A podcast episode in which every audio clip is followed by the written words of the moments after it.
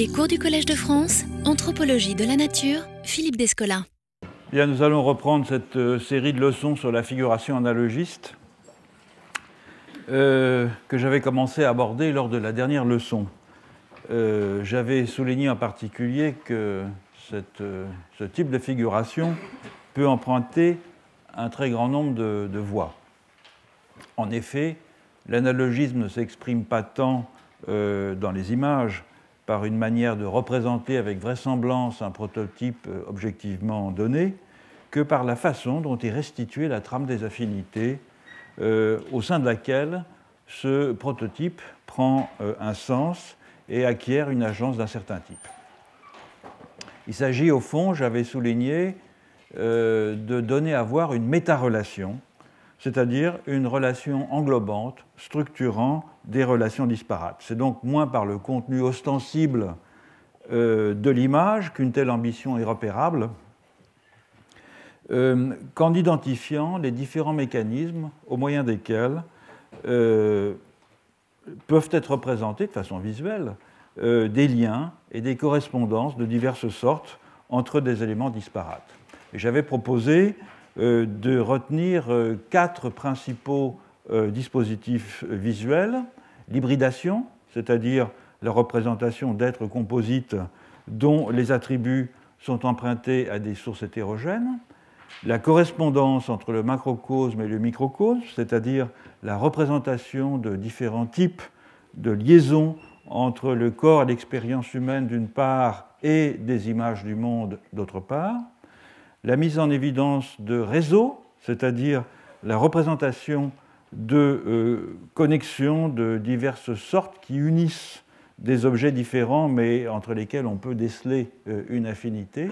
Et enfin, et ce n'est probablement pas une liste limitative, la euh, répétition métonymique à différents niveaux d'enchâssement, c'est-à-dire la représentation d'un objet dit fractal constitué par la réplique euh, dans une même image, mais à des échelles différentes, euh, d'un motif ou d'une structure, un effet euh, itératif qui contribue à donner une saillance à ce qui est répété. J'avais consacré la deuxième partie de la leçon à examiner le premier mécanisme visuel, la figuration des hybrides, des chimères, dont j'avais distingué trois types principaux que j'avais appelés le recomposé, le lexical et euh, l'aggloméré, le recomposé étant euh, la chimère classique, constituée euh, de parties d'autres êtres, le lexical étant l'illustration imagée d'un taxon avec un nom composé, et l'aggloméré étant un, amalgame d'êtres entiers pour le volume, contenu à l'intérieur d'un être singulier par le contour, à la manière des compositions euh, d'Archimboldo. J'avais étudié cela essentiellement à travers euh, des miniatures moghols. Alors je voudrais aujourd'hui examiner le deuxième type de mécanisme visuel de la figuration analogiste, celui au moyen euh, duquel des réseaux sont rendus visibles. Et je, il y a plusieurs façons de, procéder, mais il faut se souvenir que l'objectif fondamental de la figuration analogiste étant de rendre euh, présents des réseaux de correspondance entre des éléments euh, discontinus, ceci suppose en particulier de multiplier les composantes de l'image afin euh, de mieux, en quelque sorte, désindividualiser son sujet. Bien que les ingrédients de la composition puisse être perçu comme doté d'une intentionnalité propre, il s'agit d'éviter que l'on puisse ressentir en contemplant l'image l'effet de séduction d'une subjectivité singulière. Donc figurer un réseau, c'est rendre visible de petits écarts organisés de façon euh, systématique entre des éléments hétérogènes, et cela demande que chacun des éléments soit perçu à la fois comme doté d'une identité propre, c'est-à-dire comme différent euh, de tous les autres, et comme une partie d'un tout cohérent. Donc c'est l'ensemble des objets entre lesquels une affinité quelconque existe qui est objectivée, et non chacun pris séparément. évidemment, c'est une opération qui est plus difficile à réaliser que les compositions des êtres chimériques, puisque dans ce dernier cas, dans le cas des êtres chimériques, c'est la relative vraisemblance anatomique et comportementale qui joue ce rôle cohésif. Donc de fait, dans la figuration des réseaux, l'image doit donner à voir non pas une collection, mais les principes ontologiques ou fonctionnels qui euh, euh, structurent euh, cette collection ou, cet ensemble. Et comme cette image prend souvent la forme d'une installation, au sens que l'on donne à présent à ce terme dans l'art contemporain, il faut que la façon euh, dont cette installation s'organise euh, soit perceptible afin de surmonter l'impression de contingence que l'accumulation euh, d'éléments disparates peut susciter. Alors j'examinerai trois modalités principales au moyen desquelles cet effet de figuration en réseau est obtenu. L'un que j'appellerai la, la, figuration par hypostase, c'est le cas où des singularités forment un ensemble car elles sont hypostasiées dans un principe de totalisation personnifié tout en gardant leur caractère distinctif. La euh, deuxième cas, c'est la figuration que j'appelle par agrégation fonctionnelle, euh, cas où une collection d'éléments hétérogènes est assemblée en vue de contribuer à une fonction commune. C'est généralement une fonction de médiation avec les divinités, de protection, de réparation de l'infortune, et finalement euh, la figuration euh, que j'appelle par détermination expressive, cas où des singularités forment un ensemble, car euh, chacune est un aspect partiel ou une variation d'un tout qui leur préexiste. Je les examinais tour à tour, en commençant par la euh, figuration par euh, hypostase. Et euh, je vais prendre comme modèle pour commencer un masque que j'ai présenté dans, l'exposition que j'ai faite au musée du Quai Branly, qui est un masque de, de Saniyaka ou de Kola Saniya, les noms varient, de Mahakola, qui est une divinité ou un démon multiple qui englobe 18 autres démons euh, que l'on voit donc sur la partie euh, euh, latérale. Hein. Donc on a un démon principal ici, et puis de part et d'autre, deux fois neuf petits démons. Alors pour comprendre de quoi il s'agit, il faut rentrer un peu dans le détail du rite au sein duquel ce masque est utilisé et qui a été assez bien décrit par euh, un anthropologue du Sri Lanka, qui enseigne maintenant aux États-Unis, Gananath Obeyesekere, dans un article qui s'appelle The Ritual Drama of the Sunny Demons, qui a été publié en 1969 dans euh, Comparative Studies in Society and History. Alors ces rites euh, ont partie liée avec le traitement de l'infortune qui, au Sri Lanka, peut avoir deux types de causes. L'une de ces causes est tout à fait typique des ontologies analogistes et se caractérise par un déséquilibre dans l'écologie de la personne, disons. Euh, et ces déséquilibres sont interprétés comme des dérèglements dans les trois humeurs principales qui sont reconnues euh, dans, cette région, à savoir le vent, la bile et euh, le flegme, et qui sont soignés selon les euh, préceptes de la médecine ayurvédique. Les autres types d'infortunes euh, ont une cause externe et sont le fait de l'action euh, d'autres sortes d'entités, des divinités, des démons, des mauvais génies. Le rituel de Sani Yaka, au sein, au sein duquel ce masque est employé, concerne les maladies causées par les démons. L'incursion des démons dans le corps du malade a également pour effet de produire euh, des dérèglements, des déséquilibres des trois humeurs que j'évoquais auparavant, mais ces déséquilibres ne peuvent être soignés par la médecine ayurvédique, et donc le seul moyen de rétablir l'équilibre est d'expulser euh, le démon euh, perturbateur. Alors un démon affecte un, patient euh, en jetant un regard sur lui, soit spontanément, soit à l'instigation d'un sorcier. Et en effet, lorsqu'un démon regarde une personne ou une chose, elle devient imprégnée par l'essence, par contamination, par sympathie, par l'essence ou par l'esprit de ce démon. C'est cette essence d'Ishti euh, qu'il est nécessaire d'expulser.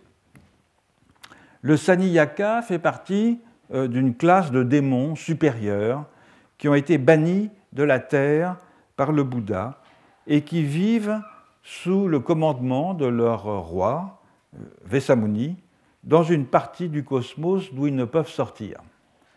Ils ne peuvent donc être physiquement présents dans le monde des humains, ils ne sont présents que sous la forme d'apparition et par l'intermédiaire de leur essence, d'Ishti, dont les effets perturbateurs sont néanmoins tenus pour tout à fait réels. Et ce sont ces effets que le rite de Saniyaka a pour objectif de dissiper euh, en euh, délivrant le malade euh, de la présence de l'esprit ou de l'essence du démon.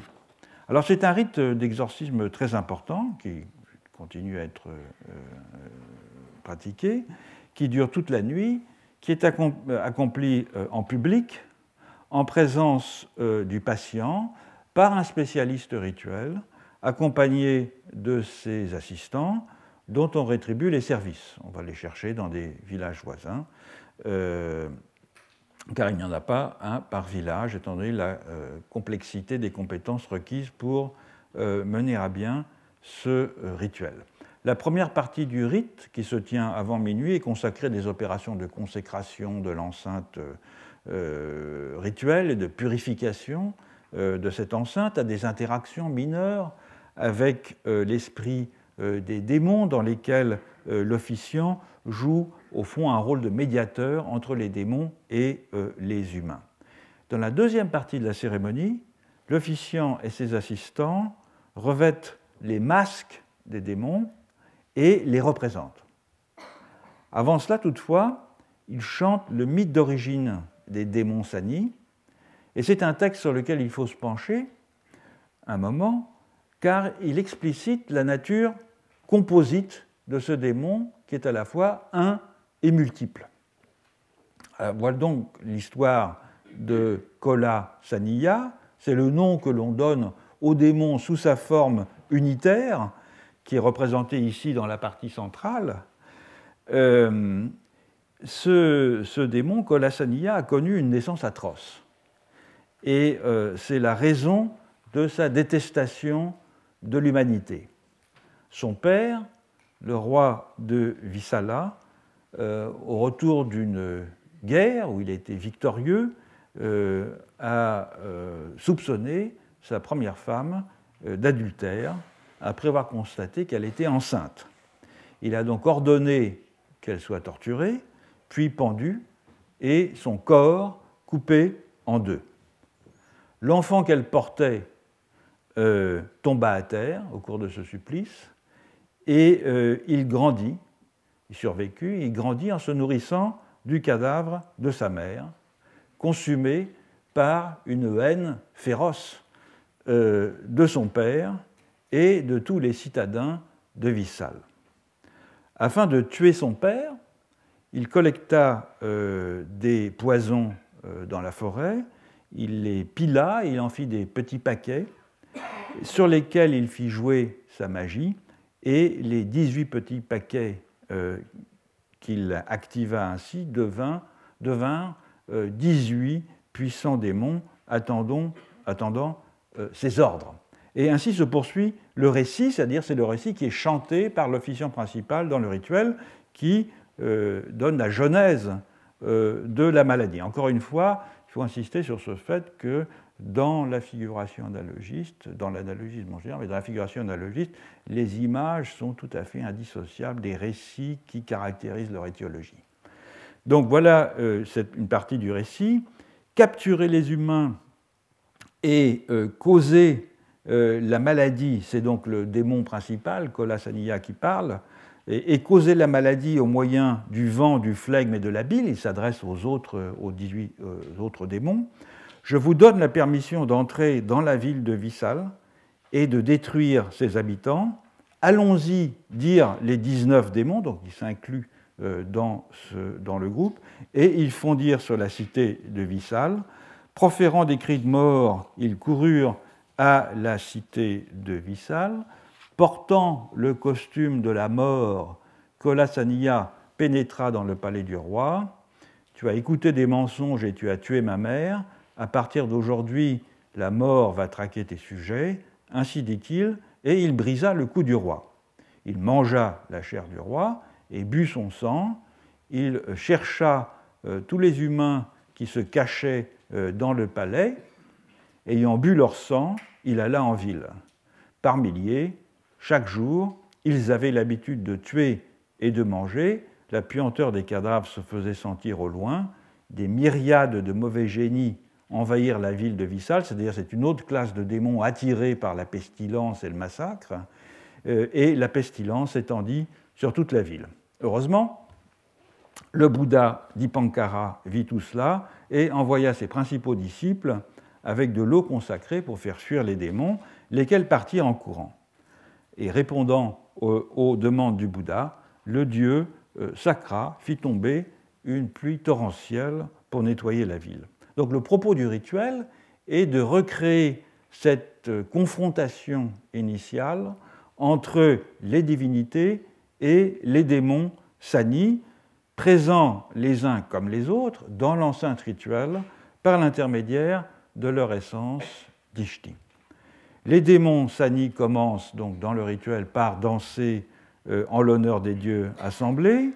Les démons sont incarnés par les assistants euh, de l'officiant. Ils sont vêtus de costumes royaux euh, pour rappeler l'ascendance noble des Sani. Après tout, même s'il a été rejeté, c'est un fils de roi.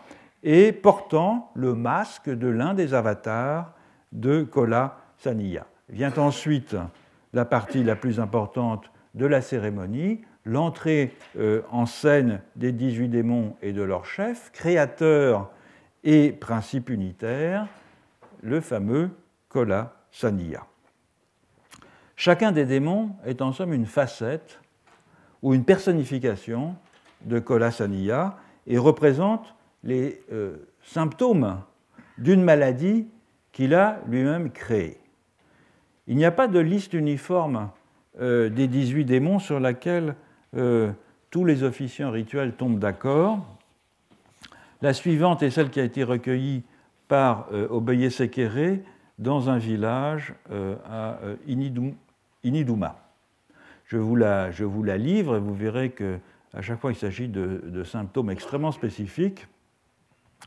Le démon Bitasaniya profère des obscénités, un comportement confus et est affecté d'une timidité maladive. Le démon Butasaniya profère des propos incohérents. Le démon Abutasaniya profère des propos incohérents mais de type humoristique. Euh, le démon Olmadasaniya bredouille. Le démon Kalasaniya fait que le patient ne mange plus et maigrit. Le démon Jalasaniya euh, son action se caractérise par un excès de flegme et de la dysenterie. Le démon Devasaniya euh, fait qu'on voit des gens très beaux en rêve, ce qui est très dangereux parce que c'est un signe de maladie. Le démon Demalasaniya euh, fait que le patient va faire des farces et parler un langage incompréhensible qui ressemble au tamoul.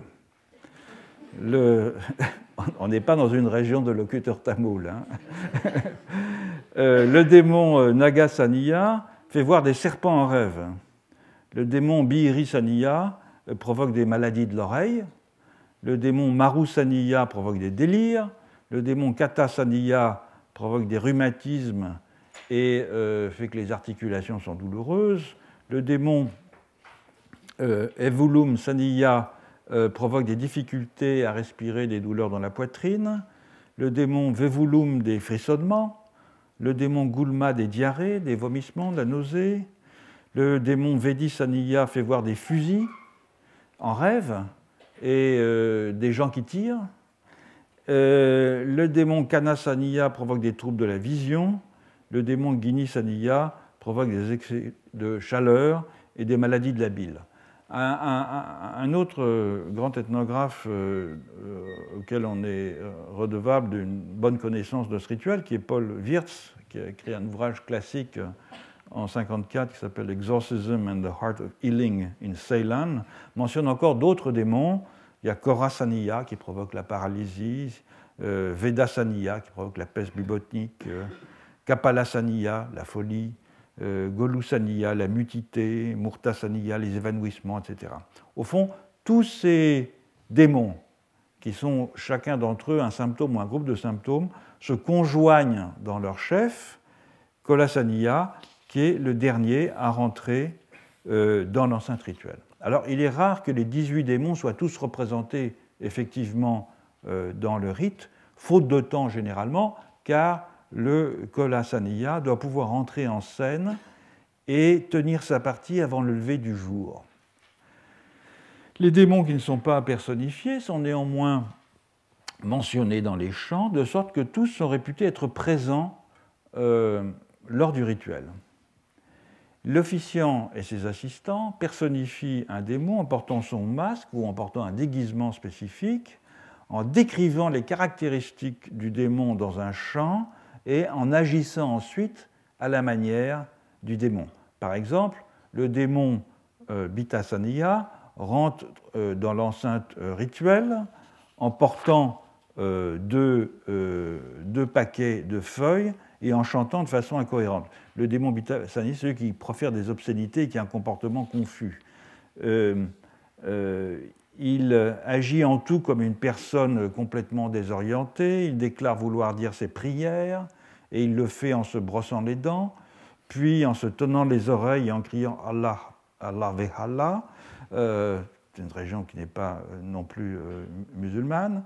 Bref, il manifeste tous les symptômes de la maladie qu'il incarne, il est proprement cette maladie. Il est cette maladie.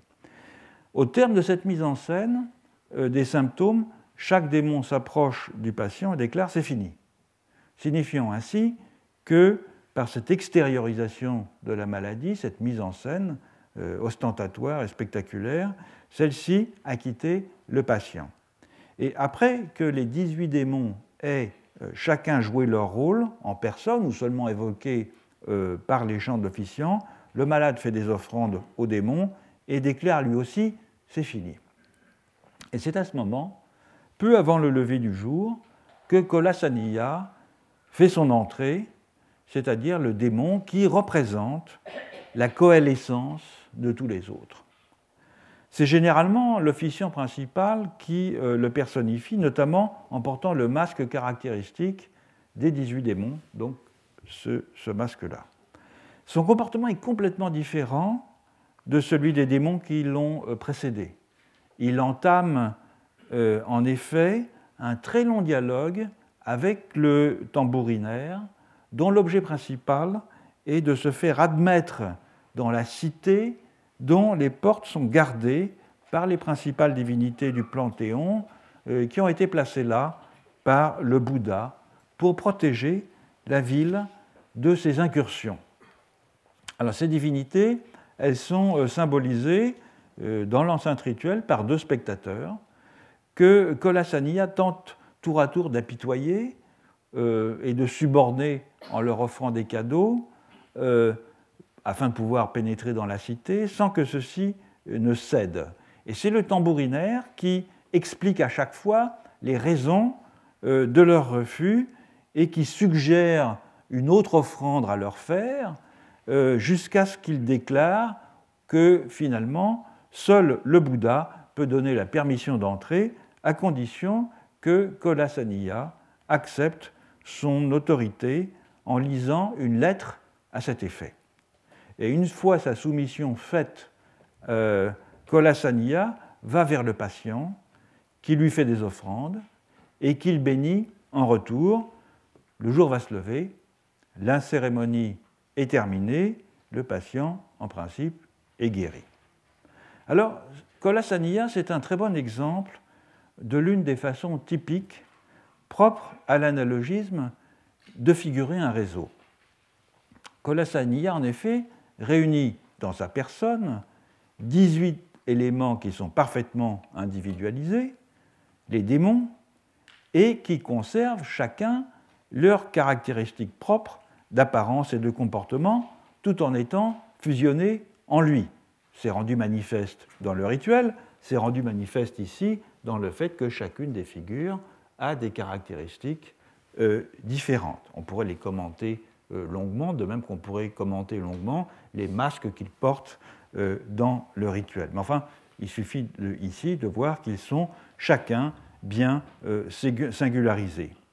Et donc, ils sont à la fois singularisés tout en étant fusionnés dans ce démon principal. Et le récit qui relate la genèse de Kolasania est très instructif à ce propos, puisque, vous l'avez peut-être remarqué, il oscille, pour ce le passage que j'en ai cité tout à l'heure, il oscille entre la première personne du singulier, lorsque Kolasania s'adresse à ces 18 créatures comme à un collectif, dont il se distingue, il leur dit Je vous donne la permission de rentrer dans Vissal, et la première personne du pluriel, lorsque Kolasania, dans le vers d'après, s'inclut lui-même dans le collectif sous la forme allons-y dire les 19 démons, c'est-à-dire les 18 plus lui. Comme c'est souvent le cas dans cette euh, modalité de la constitution d'un ensemble par hypostase, le lien qui unit le principe de totalisation et les éléments qu'il coagule est présenté comme un rapport d'engendreur à engendrer. Le caractère éminent de Kolasania est bien souligné dans le rituel puisque son action y diffère totalement de celle des autres démons. Tandis que les autres démons euh, délivrent le patient d'un symptôme, le chef des démons participe à une sorte de, diplomatie cosmique dans laquelle euh, sa soumission à l'autorité euh, du Bouddha vient clore temporairement une période de trouble et de euh, déséquilibre. Alors le parti pris plastique adopté par les créateurs du masque de Colasania, qui est tout à fait standard. Hein. Celui-là est spectaculaire, mais ils sont tous faits sur le même modèle. Ce parti pris plastique représente une solution intéressante pour cette figuration d'un réseau par hypostase. En effet, chaque élément de l'ensemble est représenté indépendamment, avec ses caractéristiques, tandis que le principe de totalisation occupe une position dominante, ici c'est l'axe central, euh, de, de, la, figure. Notons également que, comme dans le cas des chimères, je le disais tout à l'heure, cette euh, image est l'illustration d'un récit étiologique, donc caractéristique, je pense, euh, tout à fait euh, notable du caractère essentiellement narratif de la figuration analogiste. Un autre exemple de figuration de ce type, qui vient d'une région du monde qui nous est plus proche, mais qui est quand même très éloignée de, de Ceylan, sur laquelle je ne m'attarderai pas, c'est la représentation de la Sainte Trinité dans l'iconographie médiévale en particulier. Euh, le dispositif le, figuratif le plus commun pour représenter la Sainte Trinité euh, dans l'iconographie médiévale, c'est ce qu'on appelle le trône de grâce, qui dépeint euh, Dieu le Père assis sur un trône, tenant devant lui le Christ en croix, tandis que l'Esprit Saint est généralement déployé au-dessus de la tête euh, du Christ sous la forme d'une colombe, et c'est une construction qui rend visible le fait que les trois éléments sont indissociables. Ils sont véritablement reliés. On voit euh, d'emblée à quel point c'est une construction unitaire. Dans un, retable euh, très remarquable qui s'appelle le couronnement de la Vierge, Enguerrand Carton a fait un autre choix pour représenter euh, la Trinité qui consiste à symétriser parfaitement le Père et le Fils de façon à montrer qu'il n'y a nulle différence entre eux. Voyez, donc le Père et le Fils sont de part et d'autre euh, ici de la Vierge, avec le Saint-Esprit euh, entre, entre les deux sur la tête de la Vierge. Donc les deux figures en miroir sont ici comme dépliées à partir de l'axe médian, rythmées cet axe par euh, la Vierge et par la colombe, mais leurs vêtements identiques recèlent, et leur, attitude identique, recèlent euh, des différences formelles toutes très significatives que euh, l'historien Jérôme Bachet, dans son livre sur l'iconographie médiévale, a souligné dans un commentaire extrêmement pertinent de cette peinture. En effet, une part euh, ou un pan euh, du manteau euh, de droite, qui est celui donc, de Dieu le Père, puisque le, le, Christ est toujours à la droite du Père. Donc un pan du manteau de droite est orienté vers la Vierge et vers un motif floral qui se trouve sur son ventre. là, ce manteau recouvre en outre partiellement euh, la Vierge, ce qui n'est pas le cas euh, du manteau euh, du Christ. Donc ce, cet angle qui vient pointer ce motif sur le ventre de la Vierge se contraste avec la puissante ligne verticale qui caractérise le Christ de l'autre côté. Comme l'écrit Bachet, et je pense que son interprétation est tout à fait judicieuse, ces deux différences sont bien évoquer le destin d'incarnation du Christ. L'une pointe vers la matrice de Marie, dans laquelle il prend chair, et l'autre évoque l'axe de sa descente sur terre, qui est ici figuré évidemment sous la forme de son accomplissement. Une autre façon de représenter euh, la Trinité, qui est très rare euh, au Moyen Âge, consiste à l'articuler autour d'un point central qui fait fonction de foyer euh, dynamique et qui donne à chacune des trois personnes un égal statut par rapport au cercle qui les fusionne. C'est le cas ici de cette enluminure euh, vous voyez ici, donc ici c'est le Père, ici c'est le Fils, et ici c'est la colombe. Le Père et le Fils sont reliés en fait par leurs pieds euh, accolés, et la colombe touche de ses ailes la tête du Père euh, et du Fils.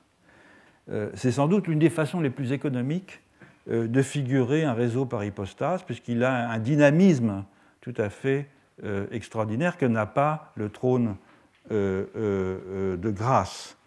il faut noter par ailleurs que ce manuscrit, les Cantiques Rothschild, est très intéressant parce qu'il compte un très grand nombre de figurations de la Trinité sous des formes hétérodoxes, peut-on dire. C'est un, un enlumineur dont on n'a pas gardé le, nom ni la trace, euh, euh, qui, a, donné, qui a donné libre cours à sa fantaisie, à son imagination, euh, en explorant différents dispositifs visuels pour représenter cette, intégration, cette figuration par hypostase d'éléments différents à l'intérieur d'un ensemble unique.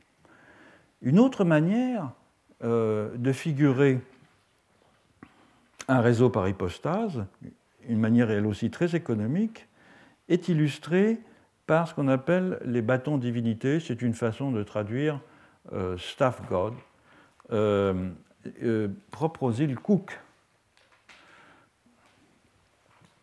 Alors, ce sont des sculptures qui représentent euh, la lignée issue d'un ancêtre commun et le lien euh, de filiation qui les unit depuis l'origine des temps.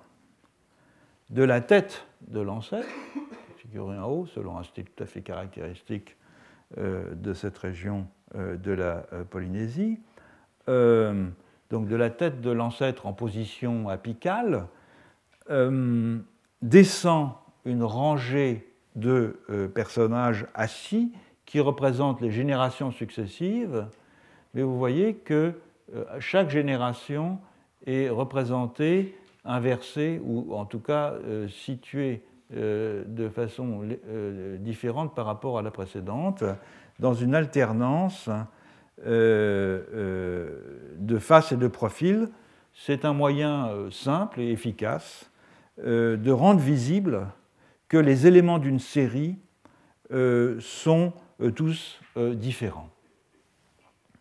Vu à l'horizontale, l'objet peut figurer le bateau de l'ancêtre fondateur, de la lignée, avec son équipage. Donc vous faites basculer par la pensée, vous avez la proue, euh, et l'équipage ensuite qui accompagne euh, l'ancêtre fondateur, puisque le, peuplement euh, de ces îles s'est fait évidemment par navigation de ce type. Par contraste avec la représentation de la Trinité, dans laquelle, au fond, aucun des trois éléments n'est censé être prééminent par rapport aux autres, le bâton de divinité tout comme le masque de Kola euh, Saniya, met en évidence que les euh, composantes singularisées du réseau sont une expression d'un principe de totalisation qui les englobe et qui les subordonne. Ici, c'est la tête de euh, l'ancêtre. Comme dans le masque des démons également, le lien qui coagule l'ensemble, c'est un rapport d'engendrement c'est-à-dire un rapport d'engendreur à engendré qui est ici séquentiel et non plus, comme dans le cas du masque, simultané, d'où l'existence d'une série et non pas d'une distribution latérale qui suppose la création simultanée euh, des éléments. Deuxième modalité euh, de figuration des réseaux, après la figuration par hypostase, la figuration que j'ai appelée par agrégation fonctionnelle. Un très bon exemple de ce, type de figuration, ce sont euh, des, euh, espèces d'hôtels euh, que l'on connaît dans une grande partie de l'archipel analogiste latino-américain, depuis le nord du Mexique jusqu'au sud des Andes boliviennes, sous le nom de Mesa. Alors l'origine euh, du terme lui-même est objet de discussion et indique assez finalement l'hybridité de l'objet qu'il désigne. Mesa, ça vient très probablement de l'espagnol mesa, la table, et renvoie d'ailleurs de façon euh, très littérale, pour certaines populations du Mexique, je pense en particulier au Tepehua, à la table autour de laquelle se réunissent les divinités autochtones pour euh, consommer les offrandes qu'on leur laisse sur les autels.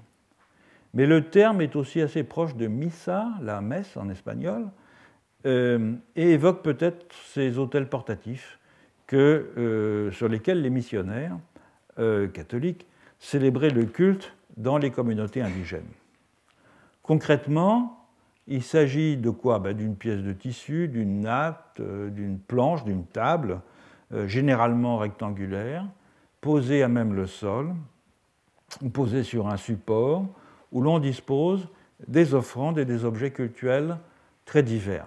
Je voudrais m'attarder un moment sur différents types de messas pour montrer au fond la très grande unité euh, qu'elle possède depuis euh, le Mexique jusqu'au sud de l'Amérique du Sud, et en commençant par la, Mésoamérique, j'examinerai euh, les fonctions des euh, en Mésoamérique en me référant principalement à un livre publié par Douglas Sharon qui s'appelle Mesas and Cosmologies in Mesoamerica.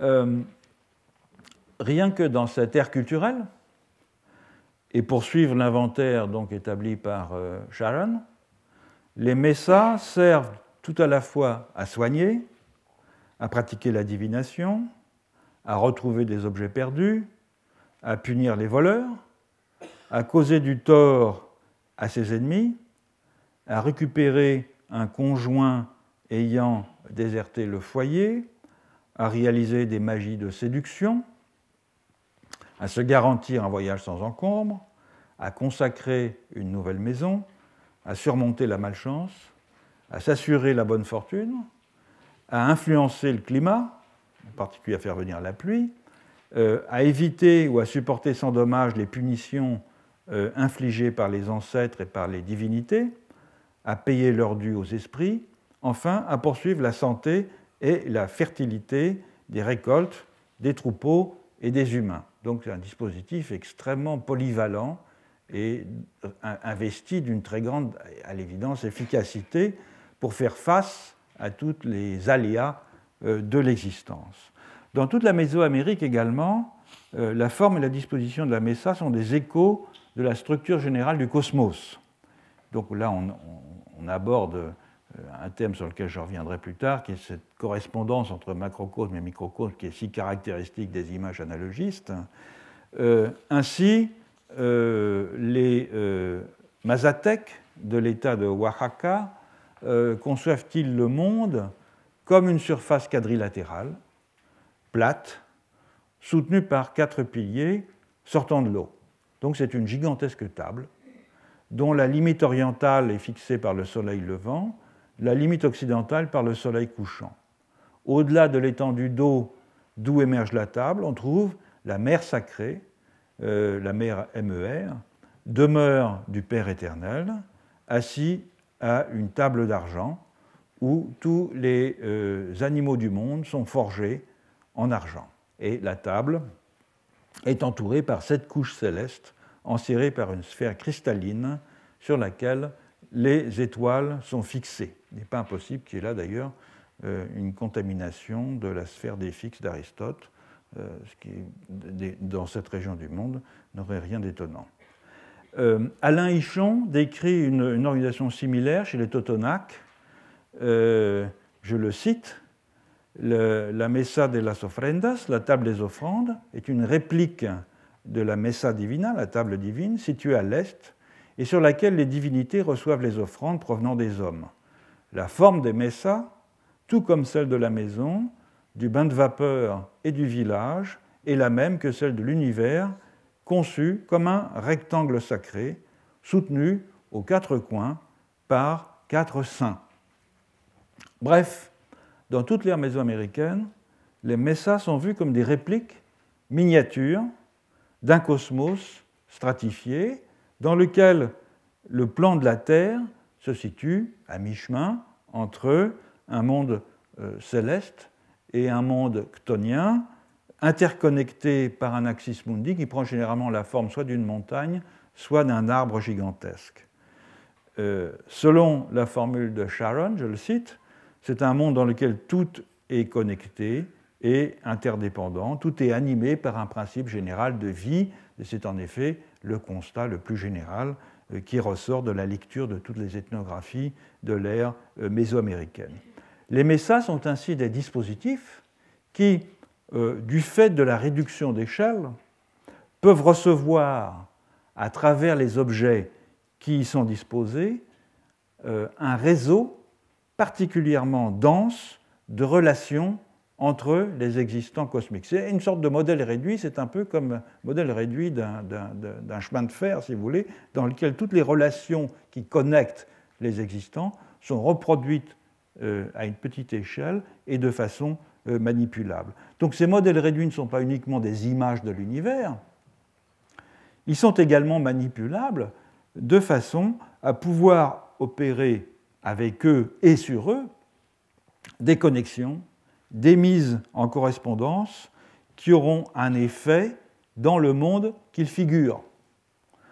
On a là un exemple de ce que euh, Vogt un anthropologue américain, écrivant sur les tzotzil de Sinakantan, appelle un processus de mise à l'échelle, scaling en anglais, au moyen duquel des macrocatégories sont miniaturisées et des propriétés et des relations concernant des objets euh, maîtrisables sont projetées sur des macrostructures. Donc un phénomène constant de va-et-vient entre des échelles euh, différentes. Voyons-en maintenant un exemple euh, chez les Nawa, de, donc c'est les gens du, plateau central du, Mexique, mais là ce sont des gens qui sont à la bordure, ils sont dans la Huastec de Veracruz. Les Nahuas font euh, des hôtels plus ou moins euh, élaborés dans maintes circonstances, et chaque maison compte euh, un hôtel domestique permanent. Les messas les plus élaborés sont celles qui reproduisent le cosmos le plus fidèlement, c'est-à-dire avec ces quatre domaines, le ciel, la surface de la Terre, la Terre dans son ensemble et l'eau la partie centrale, on voir une ici, euh, celle qui va recevoir euh, les euh, offrandes, correspond au-dessus de la table et constitue une représentation de Tlaltepactli, la surface de la Terre, occupée par les humains, assimilée à un comal. Comal, c'est le nom que l'on donne aux platines en terre cuite au moyen desquelles on fait cuire les tortillas.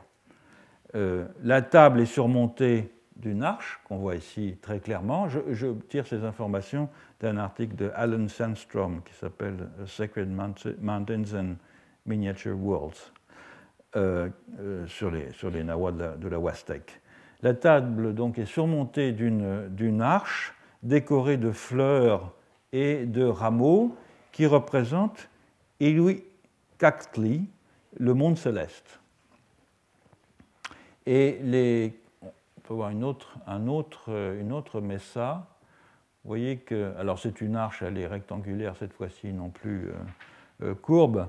Les constructions végétales en étoiles qui sont disposées sur l'arche euh, et qui sont très communes dans ce type de, dispositif, hein, ici, ben, ce sont précisément des étoiles, cite la mer, qui sont chargées de veiller sur les gens durant euh, l'absence du soleil, puisque le soleil donc fait le tour euh, de la voûte céleste, puis ensuite passe sous la terre, où il vient griller euh, des génies souterrains, puis il reparaît, etc. Et pendant son absence, les étoiles sont chargées de veiller sur les gens.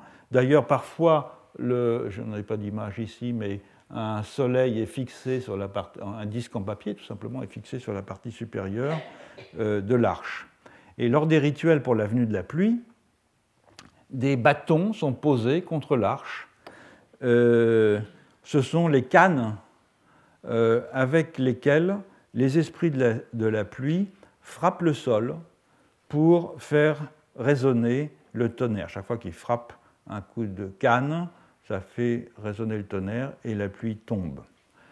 Le troisième secteur de la Messa, donc on a évoqué la partie euh, de la table, l'arche, c'est celui qui est sous la table. Euh, et qui figure, là on ne le voit pas bien, voilà, euh, et qui figure Tlali, la terre, c'est-à-dire tout ce qui se situe évidemment sous la surface de la terre.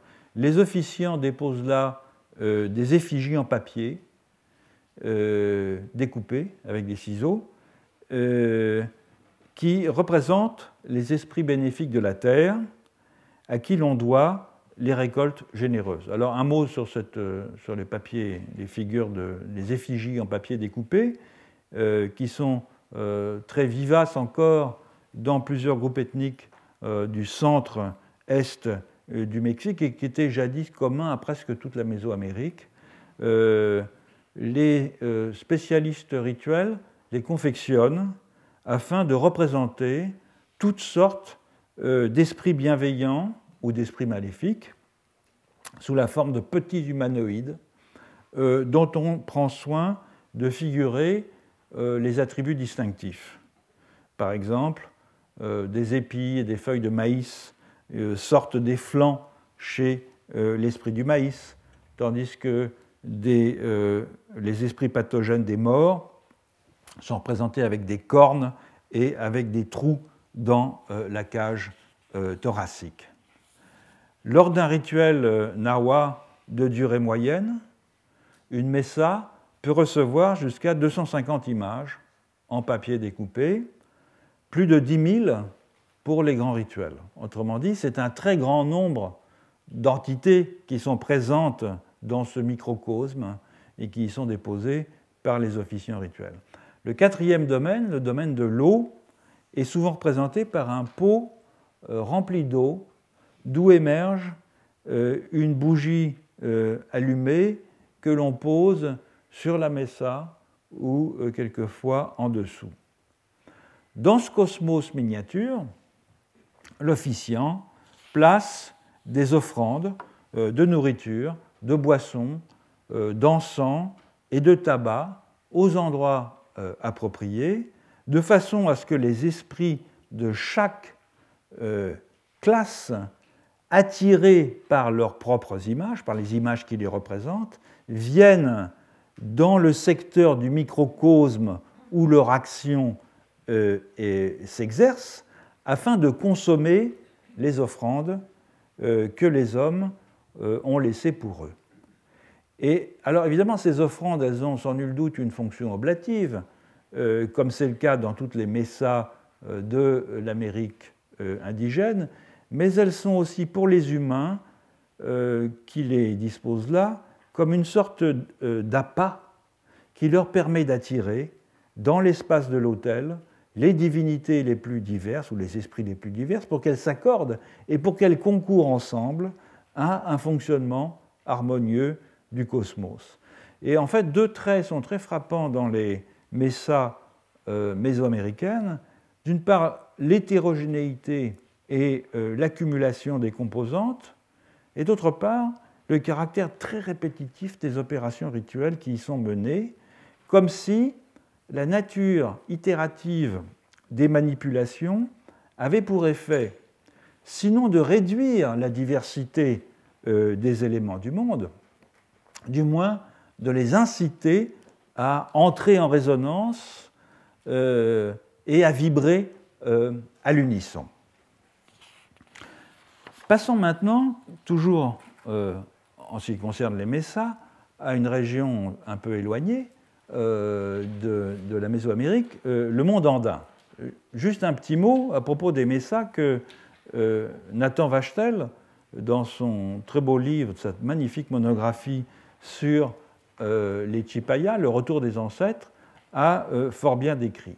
Les Chipayas, c'est donc une communauté amérindienne de l'altiplano bolivien, euh, qui dresse à tout instant euh, des messas, donc des, tables rituelles.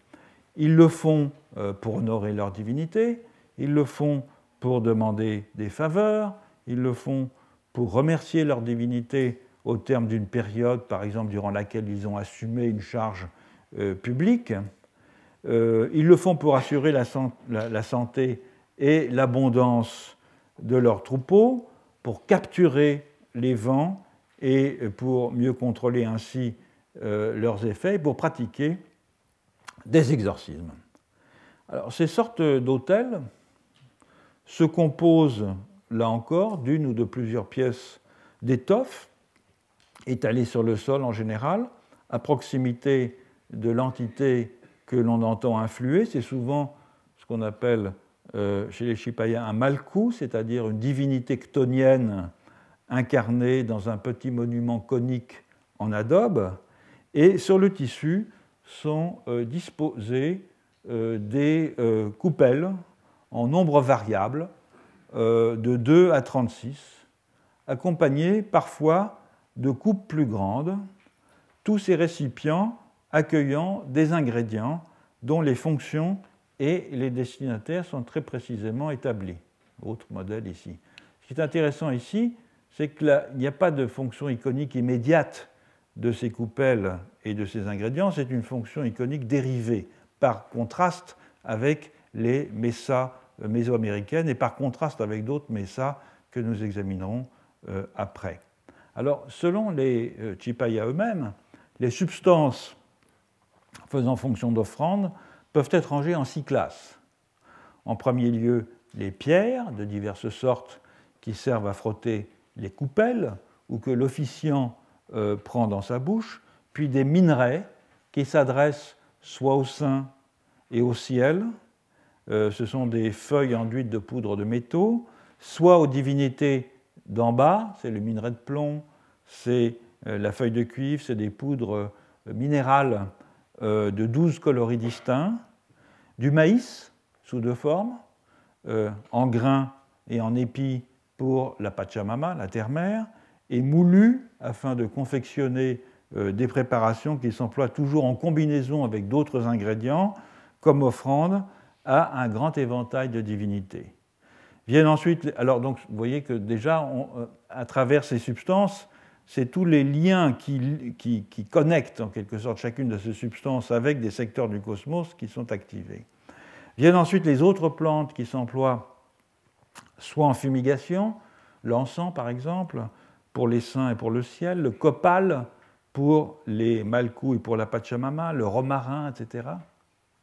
Soit euh, qui s'emploie au naturel, la coca, qui est le don par excellence, la quinoa euh, pour les défunts, une certaine racine jaune pour la Pachamama, l'anis pour le Rio Lauca, qui est la rivière qui traverse le territoire de Chipaya, et à cela s'ajoutent des produits animaux.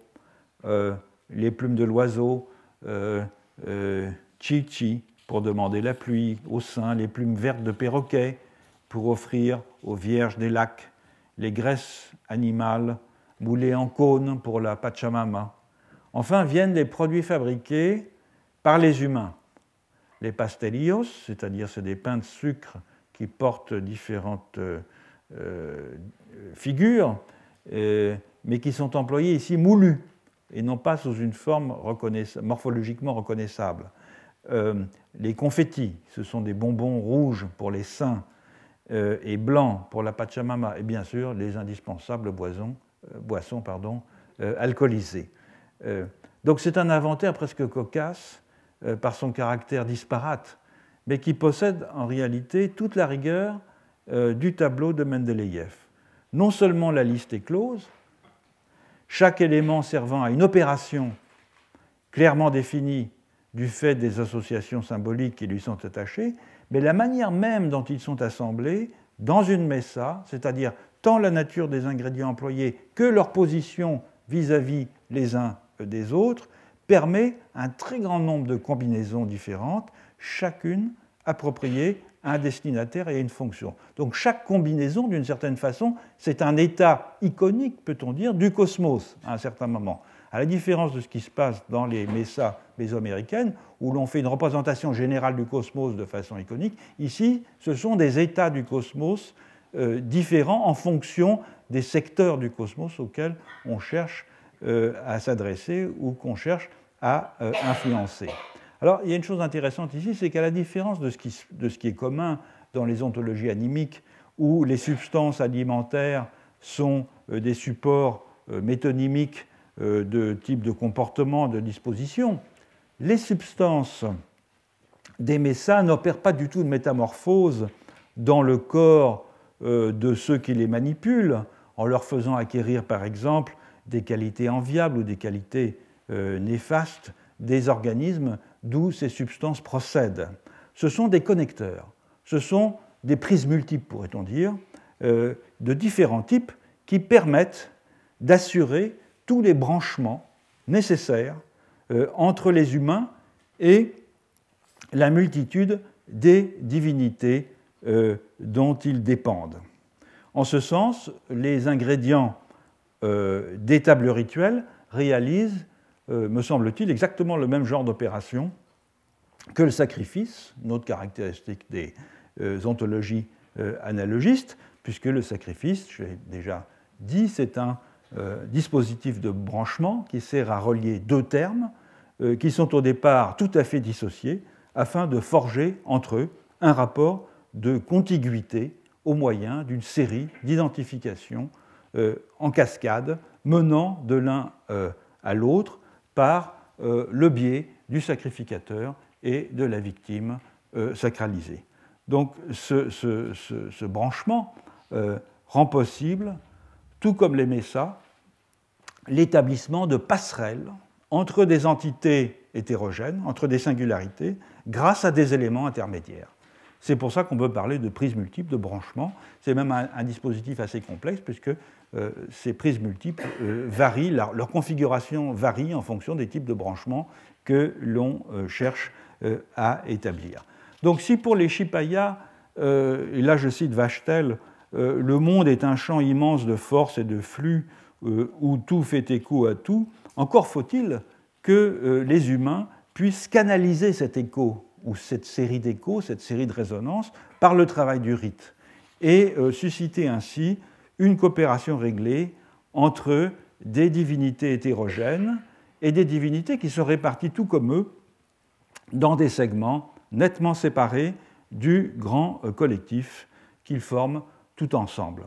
Alors, il y a d'autres types de messas, dont je ne vais pas pouvoir parler aujourd'hui, je reprendrai euh, la, semaine prochaine, euh, qui sont euh, encore d'une nature un tout petit peu différente, mais qui reposent sur les mêmes principes et qui ont ceci d'intéressant qu'elles sont propres des populations métissées, du Pérou en particulier, et ce qui montre bien que dans ce grand champ de l'analogisme, les distinctions que l'on établit habituellement entre population indigène d'un côté et population métisse de l'autre n'ont guère de sens dans la mesure où elles partagent au fond des prémices ontologiques qui sont assez semblables. Ce sont les messas qui sont employés par les curanderos, les, guérisseurs, euh, dans toute une région qui va euh, du centre au, nord de, la, côte et des Andes euh, péruvienne. Mais euh, je vois qu'il est trois heures euh, passées déjà, donc je continuerai sur ce domaine la semaine prochaine.